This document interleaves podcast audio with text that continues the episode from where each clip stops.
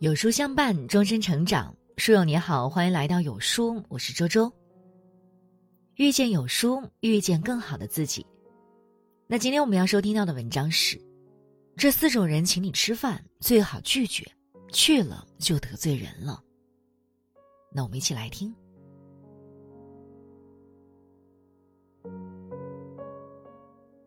在人情社会，吃饭是很有讲究的。不懂得人情世故的人认为，吃饭就是吃饭，还要管别人干什么呢？懂得人情世故的人知道，吃饭吃的不仅是饭，还是为人处事。人情世故这四个字是每个人终其一生的必修课，其他的东西可以不学，也可以不知道，唯有人情世故，你不学就很难走下去。饭局。到底是选择去还是选择不去，要从个人的利益层面去考虑。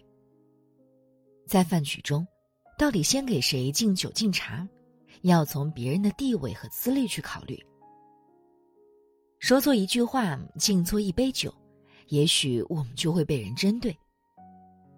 这不是别人小气，非要揪着不放，只是人情社会本就如此。这四类人请我们吃饭，最好拒绝，不然容易得罪人。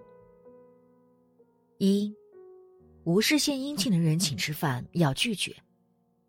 在这个年头，有什么需要沟通的，通过微信或者电话联系就好。如果是老兄弟、好闺蜜、合伙人，那一起吃个饭无可厚非。至于其他人请吃饭，不妨直接拒绝，特别是那些无事献殷勤的人。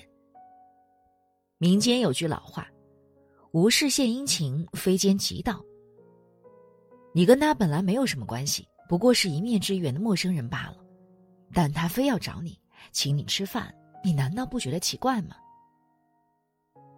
人若反常，心有鬼。太过于反常的人做出了太过于反常的事儿，就说明这个人心怀不轨，有着不可告人的目的。比如说。有些人利用请你吃饭的机会来道德绑架你，希望你借钱给他们。比如说，有些人想让你欠下人情，以此来拿捏你。无论是哪一种，我们都不要让他们得逞。这顿饭不值钱，欠了人情，基本还不清。二，跟你有仇怨的人请吃饭要拒绝。在古代。有一场特别出名的饭局——鸿门宴。项羽和范增为了干掉刘邦，就邀请刘邦来吃顿饭。刘邦的军力不如项羽，只能参与到项羽组织的饭局当中。鸿门宴上，项庄跳出来舞剑，想趁机刺向刘邦，斩草除根。幸好刘邦人脉足够广，项伯感念刘邦的恩惠，帮着刘邦逃过一劫。过了一会儿。刘邦借故走人，只留下张良和樊哙在那里跟项羽周旋。后来，人们就借此典故，将不捕杀鸡的饭局称之为“鸿门宴”。如今的鸿门宴就是人与人之间的明争暗斗。跟我们有仇怨的人请吃饭，就不要去了。有些饭可以不吃，有些人不能得罪。三。多年未见的亲戚请吃饭要拒绝。外人的饭局我们可以毫不犹豫拒绝，因为外人跟我们没有什么关系。而跟亲戚有关的饭局，我们会特别犹豫，到底要不要拒绝呢？对于亲戚组织的饭局，我们需要辩证来看待。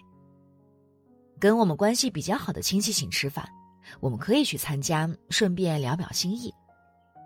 而跟我们关系一般，甚至没有什么往来的亲戚请吃饭，那我们还是拒绝比较好。大家本来就没啥关系，又何必逢场作戏，戴着面具来做人呢？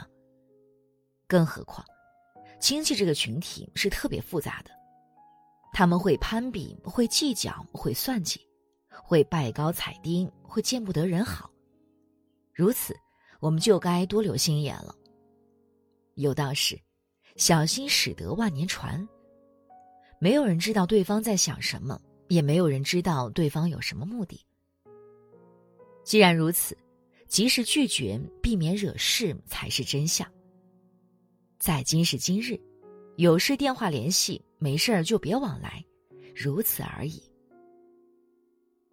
四，形同陌路人的同学请吃饭要拒绝。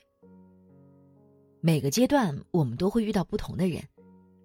读书的时候，跟这些同学组成了圈子；毕业后，大家各走各路，早已有了新的圈子、新的人生了。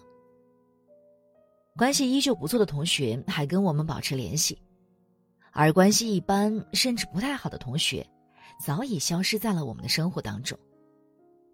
这就应了一句话：“天下没有不散的宴席。”既然已经离散了，那就没必要再往来了。